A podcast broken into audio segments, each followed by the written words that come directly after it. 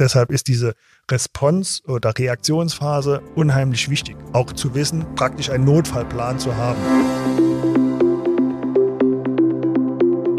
Hallo und willkommen zurück zu unserer Rubrik Technik über dem Tellerrand. Wir sind zurück mit dem finalen Teil unserer dreiteiligen Reihe zum Thema Cybersecurity. In dieser Reihe gehen wir der zentralen Frage nach, wie kann man sich und sein Unternehmen vor Cyberattacken schützen? Host und Consistec CEO Dr. Thomas Sinwell hat Kriminalhauptkommissar Marc Schmidt, das Dezernat für Cybercrime des LKA Saarbrücken, zu einer Konversation eingeladen. Was sind Cyberattacken, denen Unternehmen am häufigsten zum Opfer fallen? Was ist die ZAK und wann sollte man sie kontaktieren? Was passiert, wenn sich ein Unternehmen an die ZAK wenden muss? Cybercrime, Security vs. Attacks, wie Technik hilft. Wir wünschen euch viel Spaß beim Hören.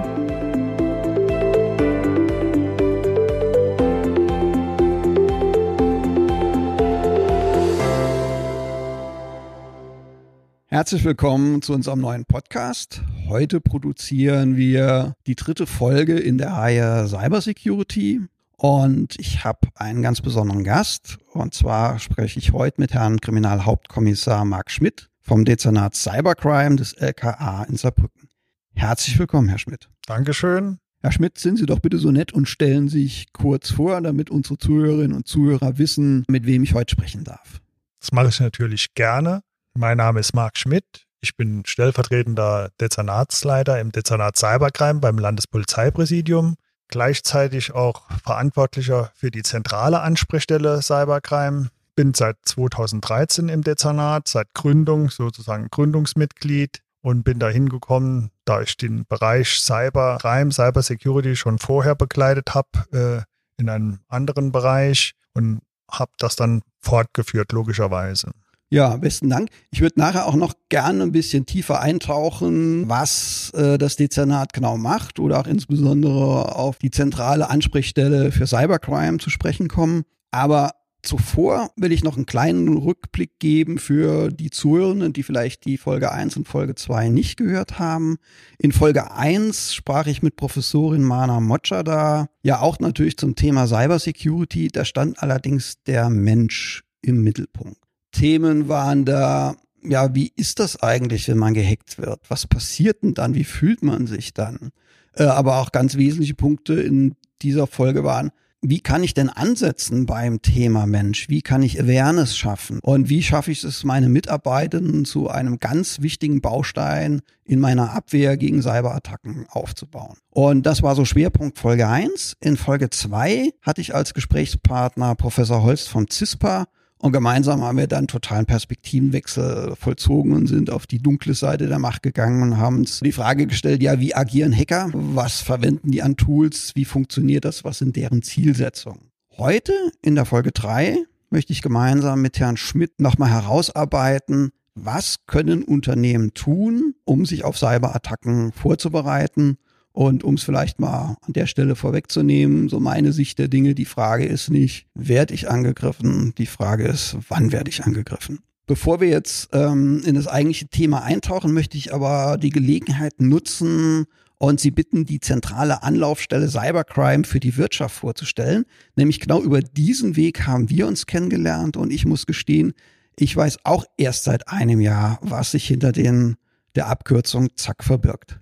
Ähm, 2013 mit äh, Gründung des Dezernats Cybercrime im Landespolizeipräsidium hat man auch eine Stelle, eine Ansprechstelle für Wirtschaftsunternehmen und andere Institutionen geschaffen, damit diese nicht mehr bei verschiedenen Polizeiinstitutionen hintereinander äh, ihre, ihren Sachverhalt anzeigen müssen, sondern einen direkten Ansprechpartner haben, um dort äh, ihren Sachverhalt äh, anbringen zu können. Es war vorher, äh, hat man die Erfahrung gemacht, dass Firmen bei einer Polizeiinspektion oder einem Polizeiposten einen Cybercrime-Sachverhalt angezeigt haben, wurden dann bis zur verantwortlichen Stelle mehrfach weiter verbunden. Das wollte man umgehen mit dieser äh, direkten Ansprechstelle Cybercrime, mit einem Single Point of Contact bei der Polizei, bei dem auch seit Gründung Informatiker äh, bedienstet sind, so dass man hier Besonderheit hat, dass Polizeibeamte den polizeilichen Part abbilden bei Cybercrime-Sachverhalten und die Informatiker den technischen Part. Also man schafft Synergieeffekte, um diesen recht speziellen Bereich mhm. äh, von Straftaten abzubilden. Weiter hat man auch mit der zentralen Ansprechstelle Cybercrime eine Ansprechstelle geschaffen, die rund um die Uhr erreichbar ist. Sprich, die Firmen können sozusagen Tag und Nacht anrufen und werden, äh, wenn es der Fall notwendig macht, dann mit Fachleuten verbunden, mhm. Die gegebenenfalls auch in die Firmen vor Ort kommen, um mit den Geschädigten oder den Verantwortlichen der Firma dann zu schauen, was ist äh, von polizeilicher, von staatlicher Seite äh, zu machen. Ja, dann haben Sie ja fast schon, je nachdem, wann ein Unternehmen anruft, schon eine Idee, wo der Angriff herkommen könnte. Ja, das kann man, kann man so ist sagen. Ist mir gerade so beim Zuhören durch den Kopf gegangen, je nach Zeitzone. Ja, ja, ja. Je, je, je, nach Branche ist, äh, kann man sich die Angriffsherkunft tatsächlich schon, äh, ich sag's mal, äh, zusammenreimen, je nachdem, was das Unternehmen macht oder auch was, äh, sage ich mal, politisch äh, momentan in der Tageslage ist, dann kann man schon, sage mhm. ich mal, äh, von der Erfahrung her eins und eins zusammenzählen und weiß, was möglich ist. Das muss ich nicht immer bewahrheiten, aber das ist tatsächlich der Fall. Ja, okay. Hatte ich mir so gedacht. Wie ist das denn jetzt beim Zack? Kommt das Zack erst ins Spiel, wenn das Kind im Brunnen liegt? Oder ist auch das Thema Prävention da beim Zack verortet? Das ist ein wichtiger Punkt, den Sie ansprechen. Äh, die Zack fühlt sich für zweierlei verantwortlich. Zum einen, wie Sie sagen, wenn das Kind in den Brunnen gefallen ist, schneller Ansprechpartner und ein kompetenter Ansprechpartner innerhalb der Polizei für Unternehmen, für Wirtschaftsunternehmen zu sein. Zum anderen, wie auch von Ihnen äh, trefflich jetzt dargestellt, in der Vorphase, bevor das Kind in den Brunnen gefallen ist, äh, ein Ansprechpartner für Firmen zu sein. Wie kann ich mich schützen? Was kann ich tun? Wohin kann ich mich wenden? Nicht nur bei der Polizei, sondern auch insgesamt, wenn ich äh, dem Ganzen vorbeugen will, Prävention durchführen will. Das heißt, der präventive Aspekt liegt darin, äh, mit Firmen abzusprechen, was kann ich tun, um für den Fall der Fälle gewappnet zu sein. Zum anderen, ähm, welche Stellen kann ich in dem Moment ansprechen, mhm. um Zeit zu sparen, was kann ich bereithalten, zum Beispiel auch für die Polizei, wenn die Strafverfahren einleitet, äh, was braucht, braucht die Strafverfolgung dafür und was kann ich in, in, als Firma schon vorhalten, so dass da in kein Zeitverzug mehr entsteht. Da stellt sich mir jetzt gerade die Frage, was passiert denn konkret, wenn ein Unternehmen jetzt feststellt, es ist gehackt worden, kommt seinen Informationspflichten nach, informiert dann, je nachdem, wie der Vorfall aussieht, wie der eigene Kenntnisstand ist, auch durchaus Datenschutzbehörden und wendet sich jetzt an das Zack. Was passiert denn dann konkret? Ich glaube, da gibt es auch ganz nebulöse Vorstellungen, was dann ist ja eher von den Medien geprägt, was, was dann anschließend im Unternehmen los ist. Wie sieht's denn wirklich aus? Als geschädigtes oder betroffenes Unternehmen ruft man die Polizei an. Das kann geschehen durch die 110, dass man den Notruf wählt, aber auch über eine Zack-Hotline, über eine Hotline-Nummer, die wir speziell für Firmen, äh, wenn sie von IT-Vorfällen betroffen sind, geschaltet haben. Wie eben schon erwähnt, ist diese Nummer Tag und Nacht erreichbar. Dann wird seitens des Unternehmens der Vorfall gemeldet und tagsüber äh, direkt bei uns im Dezernat äh, wird sich damit befasst und geschaut, äh, welche Maßnahmen zu, zu regeln. Nachts äh, gehen ebenso fachkundige Beamte dran und schauen, müssen sofort Maßnahmen getroffen werden oder ist es vielleicht ein Sachverhalt, äh, wo man dann, sage ich mal, am nächsten Tag ausgeruht rangehen kann. Und wenn es äh, notwendig ist, kommt dann auch nachts von uns Kollegen des Dezernates äh, vor Ort wie gesagt, wenn es notwendig ist, und versuchen mit den Firmenverantwortlichen erste Maßnahmen zu treffen, um, sage ich mal, den Schaden kleinstmöglich zu halten. Was man eindeutig sagen muss, Sie sprachen eben an, äh, nebulös, was, was macht die Polizei? Es herrscht immer noch eine sehr, sehr große äh, Angst. Die Polizei kommt in mein Unternehmen, beschlagnahmt alle Rechner und alle Server und äh, das Firmenleben, die Firmenaktivität kommt zum Erliegen. Das ist mitnichten der Fall. Wir schauen immer als Polizei, als Zack, äh, dass das in Einvernehmen mit den Unternehmen passiert. Wir wollen natürlich Beweismittel sichern, mhm. aber nur insoweit, als dass das Firmenherz, so will ich es mal nennen, nicht, äh, nicht angehalten wird, die Firma weiter ihrem täglichen Geschäft nachgehen kann. Und so wird notfalls von uns auch im laufenden Betrieb Beweismittel gesichert. Das ist bisher immer in guten Einvernehmen mit Firmen oder Wirtschaftsunternehmen so gehandhabt mhm. worden. Ja, ich glaube, das ist eine ganz äh, wichtige Info für unsere Zuhörenden, weil ich habe da auch von dem einen oder anderen einfach Sorge äh, vernommen, ja, ich werde dann jetzt lahmgelegt. Aber das ist ja dann offensichtlich nicht der Fall und äh, ist natürlich auch aus meiner Sicht absolut der richtige Ansatz.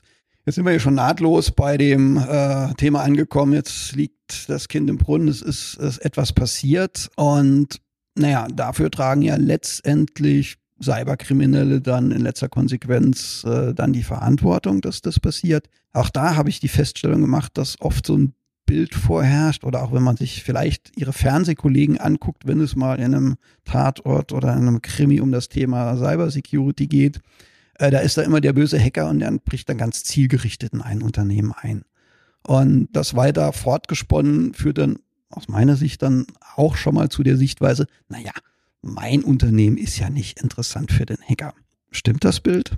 Das Bild stimmt nicht. Man kann sagen, im kleinen Saarland ist äh, alles gut, da passiert gar nichts. Auch das Saarland ist beispielsweise Ort äh, von Cybercrime. Schon gar nicht darf man sich auf Fernsehbilder verlassen im Fernsehen wird immer alles äh, etwas verzerrt oder oft verzerrt dargestellt. Jedes Unternehmen, ob, äh, ob es ein Zwei-Mann-Unternehmen ist oder ein großer Weltkonzern, kann von Cybercrime betroffen sein. Hier ist niemand vorgefeit. Sogar der Privatmensch neben den Firmen, neben dem Wirtschaftsunternehmen ist von Cybercrime betroffen, sodass man sich als Unternehmen nicht sicher sein kann, ich bin so klein und unbedeutend. Mich greift schon kein Cyberkrimineller an. Man hat verschiedene ähm, Qualitäten der Angriffe sehr wohl. Ähm, zum einen hat man Anfänger, Script-Kitties, welche nutzbare Tools aus dem Internet runterladen und probieren was aus. Von denen geht auch ein großes Schadenspotenzial aus.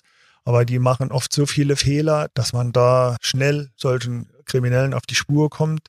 Und dann haben wir eine Skala nach oben, äh, wo es immer professioneller wird. Bis am bitteren Ende dann auch die Nachrichtendienste. Genau. Die hinterlassen viele Spuren im Internet, die man dann aufnehmen kann. Und so kann man auch solche Täter leichter ermitteln.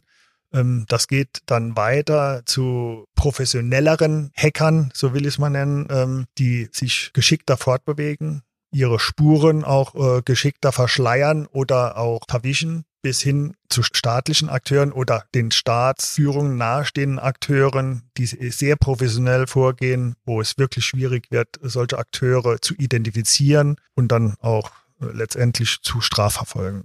Ja, ich würde jetzt gern noch vielleicht auf eine andere Strukturierungsebene eingehen und äh, einfach diese Art der Angriffe vielleicht nochmal thematisieren. Wenn wir jetzt am oberen Ende der Fadenstange bei Nachrichtendiensten ankommen oder bei sehr professioneller Cyberkriminalität, dann bin ich ja eher so in diesem Bereich der zielgerichteten Angriffe, äh, wo ja auch viel Energie reingesteckt wird. In dem Fall, glaube ich, kann man dann wiederum zwei Zielsetzungen unterscheiden. Das, was Sie auch angesprochen haben, Sabotage. Ich mache irgendwas kaputt schade einem Unternehmen, einem Land oder ich versuche an Informationen ranzukommen. Also das, dann bin ich ja ganz schnell beim Thema Wirtschaftsspionage.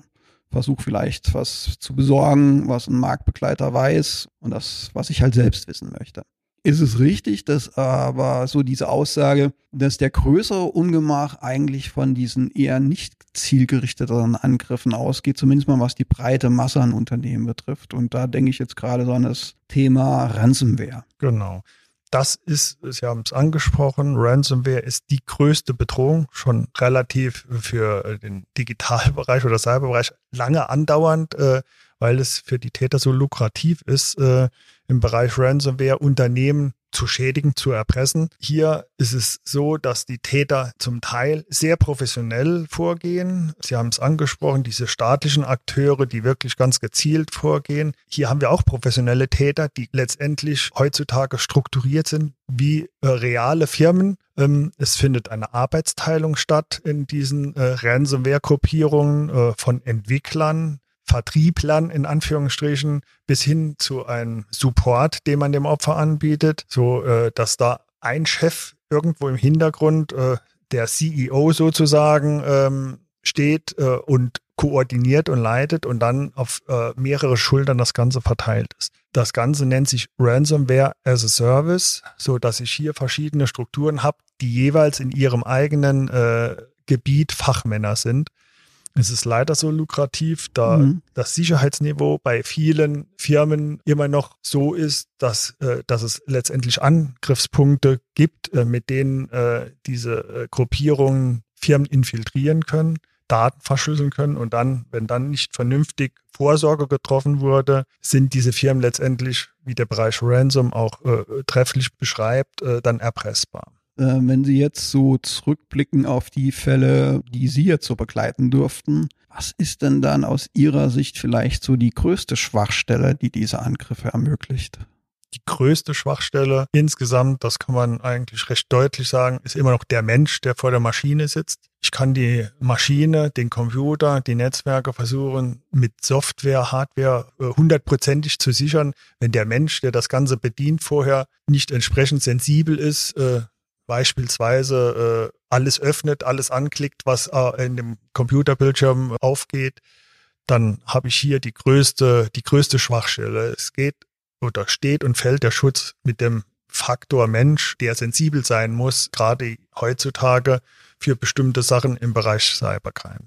Ich denke, das ist ein wunderbarer Punkt, den wir da jetzt erreicht haben, um so in dieses Kernthema einzusteigen, was man natürlich jetzt gleich schon sagen kann als Unternehmen eigenen Mitarbeiter zu investieren, da eine Sensibilisierung zu schaffen für das Thema Cybersecurity, ja, Mitarbeiter weiterzubilden, sodass man auch vielleicht anhand von E-Mails mal genauer hingucken kann, gezielter, ist die echt oder ist die manipuliert oder auch äh, in Richtung, dass man sich traut, mal nachzufragen, haben Sie mir jetzt wirklich gerade den Auftrag erteilt, an die Kontonummer 1,68 Millionen zu, zu übertragen? Das macht ja, denke ich, dann auf alle Fälle Sinn und ist ein ganz wesentlicher Punkt. Genau, das ist in dem ganzen Kontext, sich zu schützen, ein sehr wichtiger Punkt, wie Sie gerade beschrieben haben, dass der Mitarbeiter weiß, was macht er.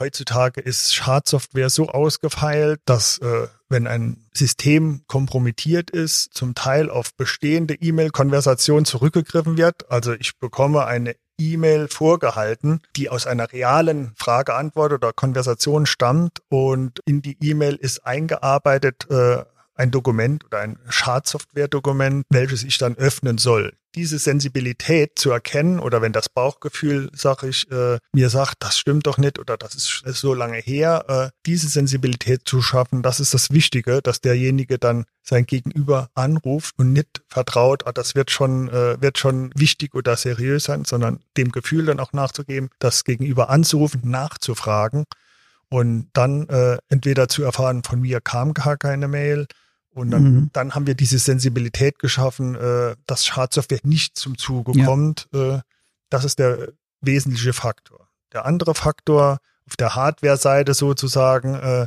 entsprechenden Schutz zu schaffen, ist genauso wichtig. Eine Sensibilität bei den Leuten ähm, herzustellen, dass man System schützen muss. Nicht darauf sich verlassen soll, wir sind so klein oder äh, mhm. was weiß ich, so unbedeutend, uns wird schon nichts passieren. Mhm.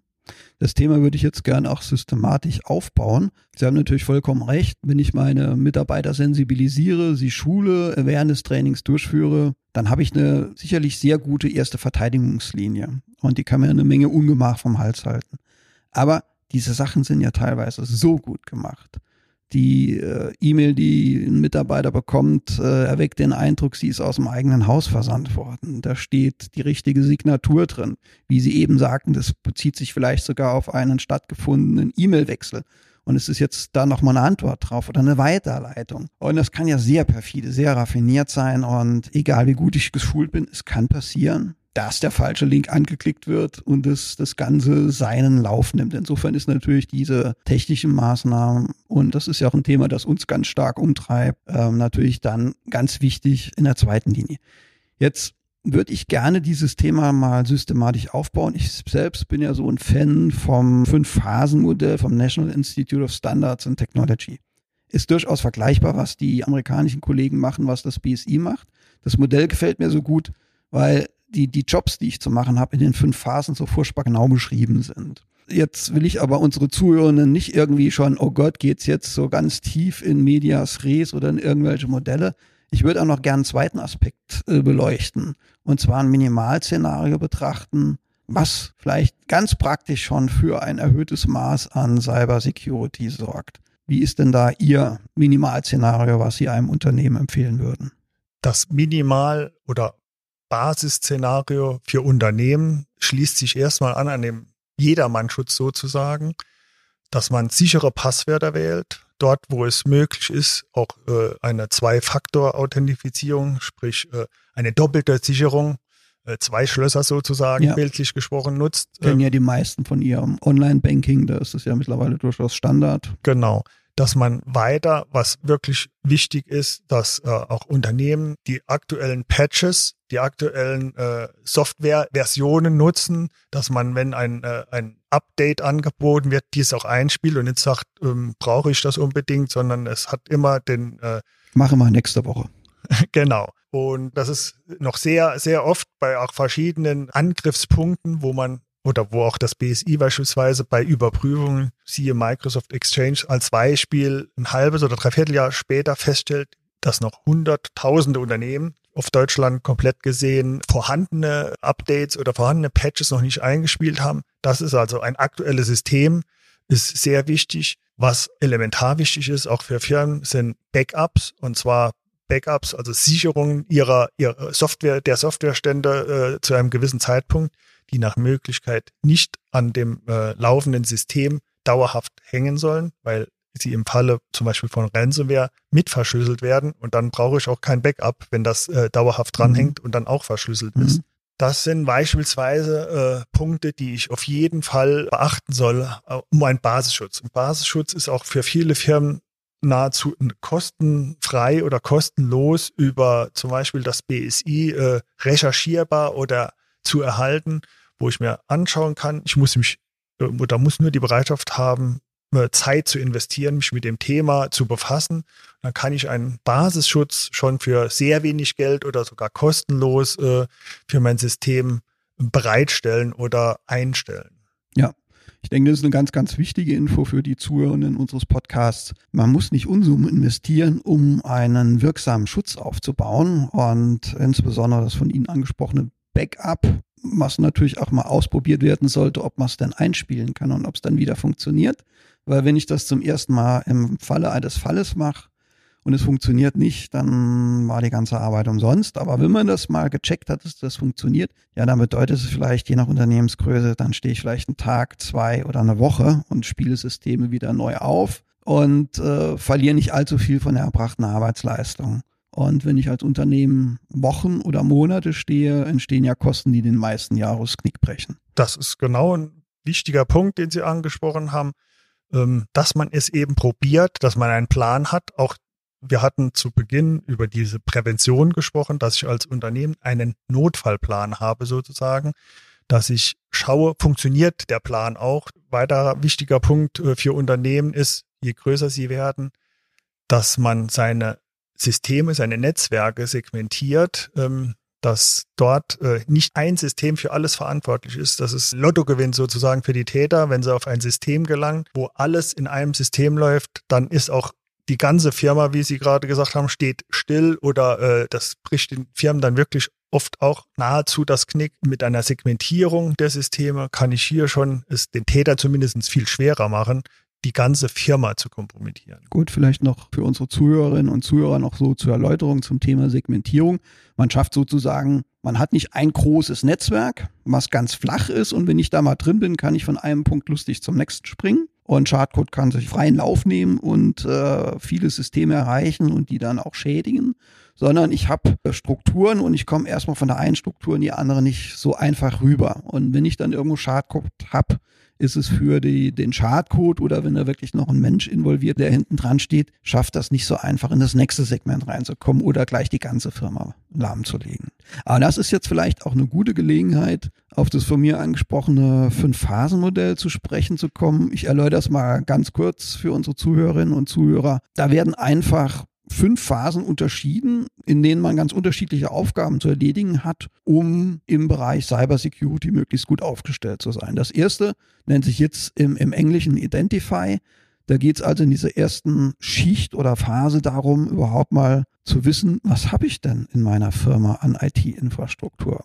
Indem man da wirklich eine Bestandsaufnahme macht. Wenn man es professioneller macht, kann man auch sowas wie eine CMDB betreiben. Äh, da habe ich dann alle Informationen hinterlegt, aber ich brauche auf alle Fälle einen aktuellen Überblick. Und dann kann ich mir natürlich als zweites überlegen, wenn ich das habe, was ist denn besonders wichtig oder was wäre denn ganz schrecklich, wenn das jetzt abhanden käme? Das Wissen, das in den Systemen gespeichert ist. Oder was wäre ein Desaster, wenn das System nicht mehr funktioniert? Aber wenn ich dann meine Risiken kenne, kann ich natürlich überlegen, wo setze ich denn jetzt mit den Schutzmaßnahmen an? Das meint so Phase 1. Ich würde jetzt eigentlich noch dazu ergänzen, da passt für mein Dafürhalten, wenn man sich darum kümmert, überhaupt mal festzustellen, was habe ich, was will ich schützen, das Training der Mitarbeiter oder diese Sensibilisierung. Wir hatten ja drüber gesprochen, aus meiner Sicht ein ganz günstiger Punkt. Das kann man auch mit Dienstleister machen, wenn manche Unternehmen machen das auch in Eigenregie, aber es ist erstmal nicht so kostenintensiv und bringt schon mal viel Wirkung.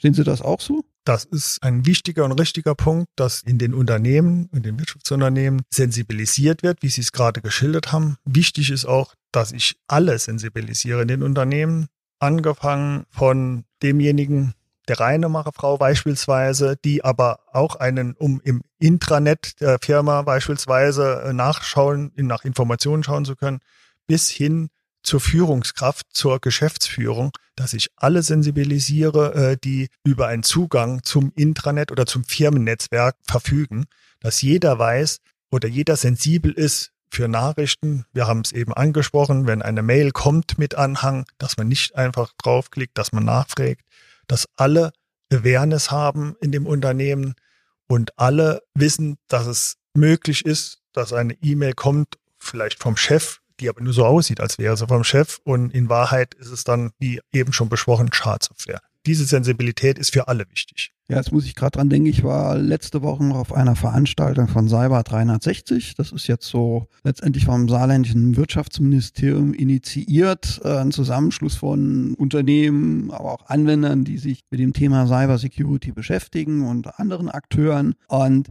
da habe ich von vielen Anwendern einfach gehört, ja, wichtig wäre es, wenn es der Chef dann auch mal so richtig nachvollziehen könnte. Das heißt, da wurde gleich das Thema Awareness-Training. Ja, das muss aber auch der Chef wissen, weil sonst habe ich keine Chance in meinem Unternehmen.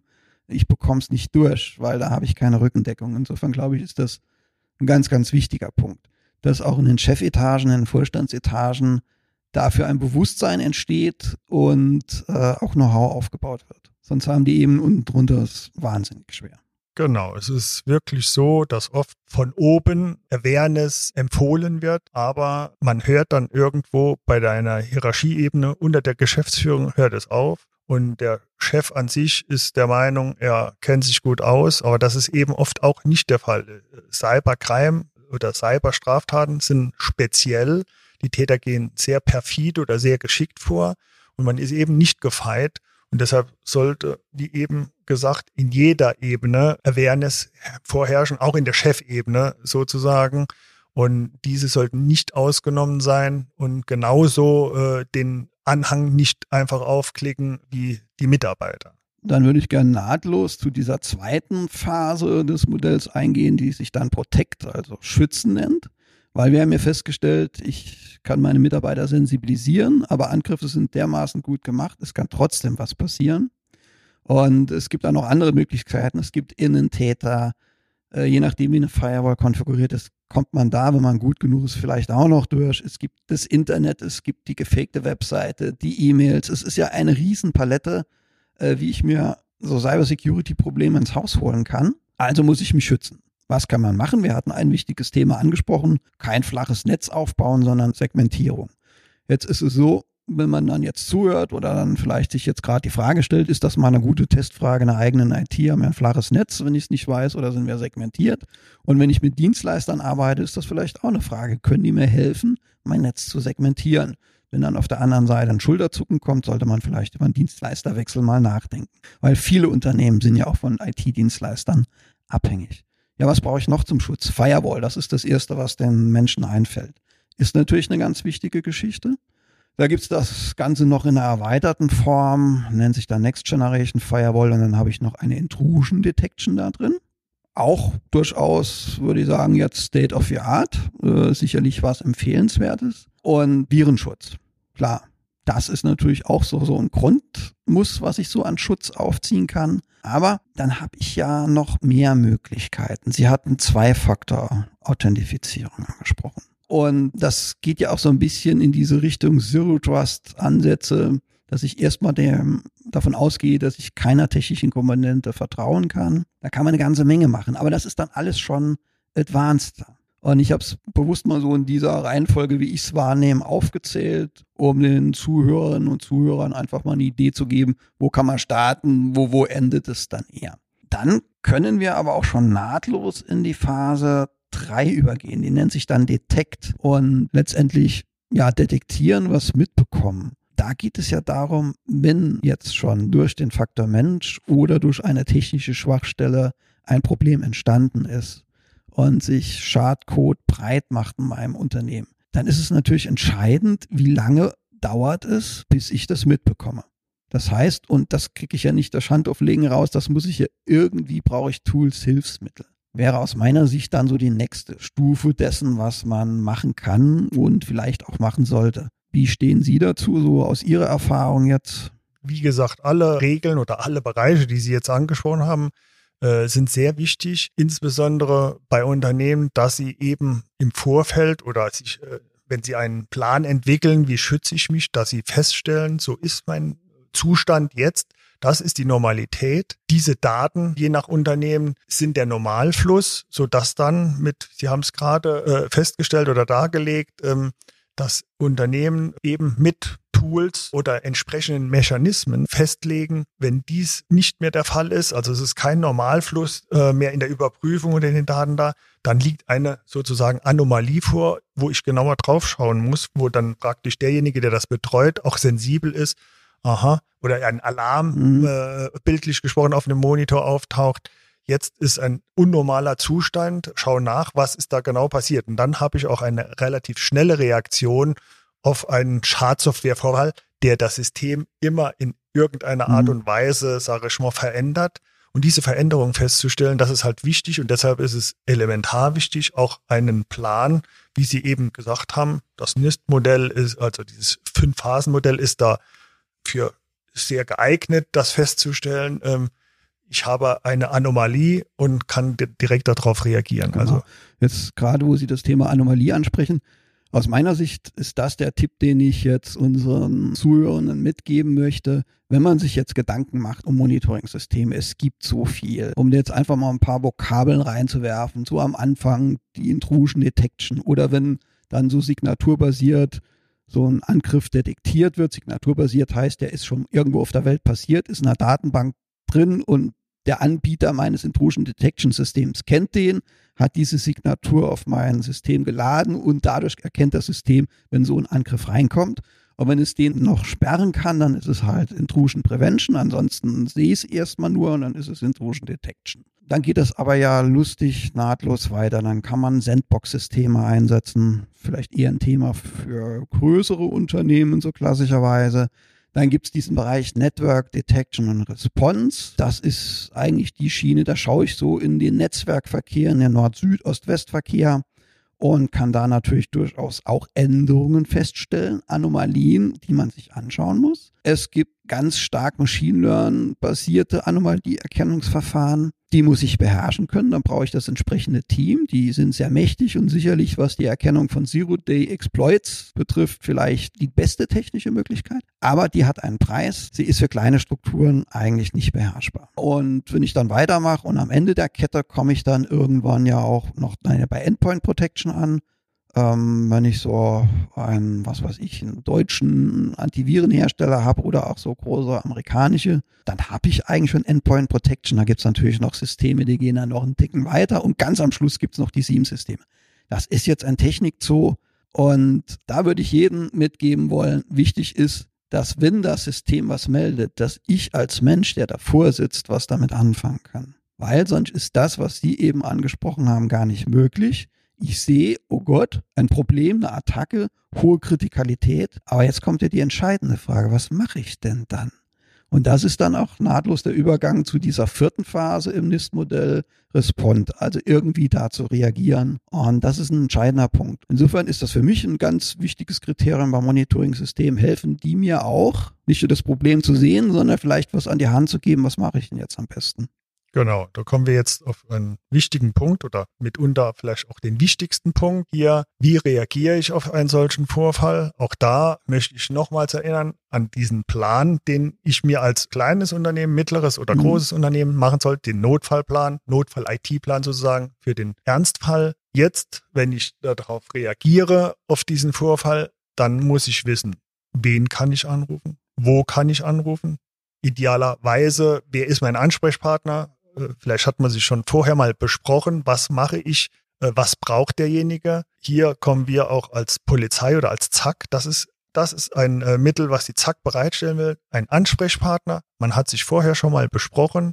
Man weiß, die Gesichter kennen sich, dann geht alles schneller ich als Betroffener weiß auch schon im Rahmen dieses Ablaufes NIST, äh, dieser Stufen, was muss ich bereithalten, was kann ich der Polizei oder der Strafverfolgung direkt anheimgeben, wen informiere ich. Diesen Plan, wenn ich den schon in der Schublade habe, dann kann ich auf einen Vorfall immer viel, viel besser reagieren, als wenn ich feststelle, wie Sie es gerade geschildert haben, oh, es ist was, eine Anomalie ist aufgetreten, was mache ich denn jetzt? Und jetzt mache ich erstmal Brainstorming oder überlege, wertvolle Zeit, die verloren geht, ja. äh, die ich, wenn ich einen Plan aus der Schublade ziehe, schon überbrückt habe und kann direkt in die, sozusagen in die Vorfallsbekämpfung einsteigen. Mhm. Deshalb ist diese Response- oder Reaktionsphase unheimlich wichtig. Auch zu wissen, praktisch einen Notfallplan zu haben. Genau. Und da würde ich jetzt gerade nochmal so, da fallen mir nämlich jetzt Sequenzen aus dem ersten und zweiten Podcast jetzt zum Thema Cybersecurity ein.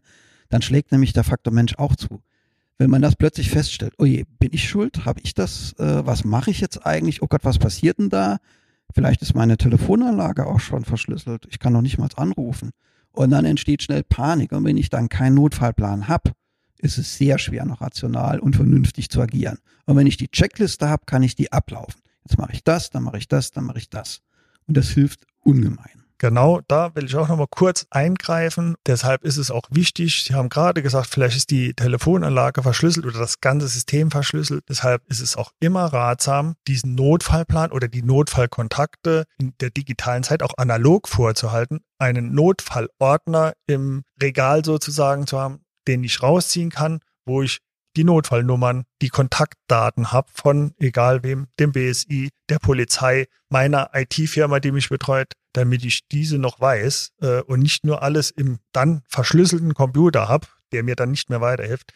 Deshalb ist das auch wichtig, diesen Plan analog ausgedruckt im Schrank stehen zu haben. Absolut. Da würde ich das gerne auch als Anlass nehmen, zum letzten Punkt des Fünf-Phasen-Modells äh, zu kommen, zu dem Bereich Recover wenn es dann halt jetzt wirklich passiert ist und der Schadcode hat sich breit gemacht und vielleicht habe ich Glück und habe ein segmentiertes Netz und vielleicht habe ich sogar noch Monitoring-Lösungen, die mir helfen, nachvollziehen zu können, welches Next-Segment ist denn überhaupt betroffen und vielleicht sind es dann nur zwei von meinen 15. Ja, dann muss ich aber die Systeme in diesen zwei Segmenten, die betroffen sind, nochmal neu aufsetzen. Dann brauche ich das funktionierende Backup ich brauche das Know-how oder den richtigen Dienstleister. Und das sind all dann die Dinge, die man in dieser letzten Phase macht. Ich denke, jetzt haben wir ja doch einen recht breiten Durchstich durch diese ganzen Möglichkeiten gemacht. Und wenn man das so hört und nicht vom Fach ist, mag das irgendwie so vielleicht ein bisschen, oh Gott, was, das ist ja so komplex, da brauche ich ja gar nicht erst anzufangen. Ich glaube, man kann das in ganz kleinen Schritten machen. Und kann man da auch schon auf das Zack zukommen, wenn man so diese ersten Schritte macht, um sicherer zu werden, um sich vielleicht den einen oder anderen Rat noch einzufangen? Die Polizei oder die zentrale Ansprechstelle Cybercrime ist für alle Firmen da, für alle Wirtschaftsunternehmen, ob klein, mittel oder groß. Äh, wir unterscheiden nicht und sagen erst, wir werden erst tätig, wenn ein Unternehmen 15 oder 50 Mitarbeiter hat.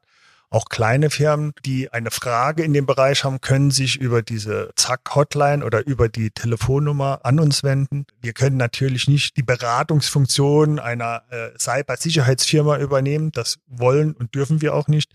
Aber auch eine solche Firma, ich hatte es anfänglich erwähnt, äh, wird darauf hingewiesen, dass es Möglichkeiten zum Beispiel über das BSI oder verschiedene Institutionen, Vereine gibt, die zum Teil kostenlos, zum Teil günstig, dann nach oben, wie in allen Bereichen, äh, sind äh, nach oben offen. Nach oben offen, äh, Geld äh, kostenmäßig äh, sich informieren können und dann sichern können. Aber wir haben es ja anfänglich schon besprochen, ein Basisschutz auch für ganz kleine Unternehmen ist eigentlich so gut wie kostenlos realisierbar. Und das ist seitens diese Informationsleistung, äh, die wird von der ZAK, da wird nicht, nicht unterschieden, ist ein Unternehmen klein oder groß. Was man nochmals sagen muss, die zentrale Ansprechstelle Cybercrime richtet sich an Wirtschaftsunternehmen und Institutionen oder Behörden. Sie richtet sich eher nicht an Privatbürger, weil das einfach ein zu großer Kreis wäre für eine Beratungsunternehmung. Aber damit hat man jetzt seitens dieser Vereinigung oder seitens dieses Cyber 360 eine Möglichkeit geschaffen, wo sich auch der Privatmensch informieren kann hier im Saarland ähm, über gewisse Schutzmöglichkeiten. Aber wie gesagt, für Firmen stehen wir kleinen wie großen zur Verfügung.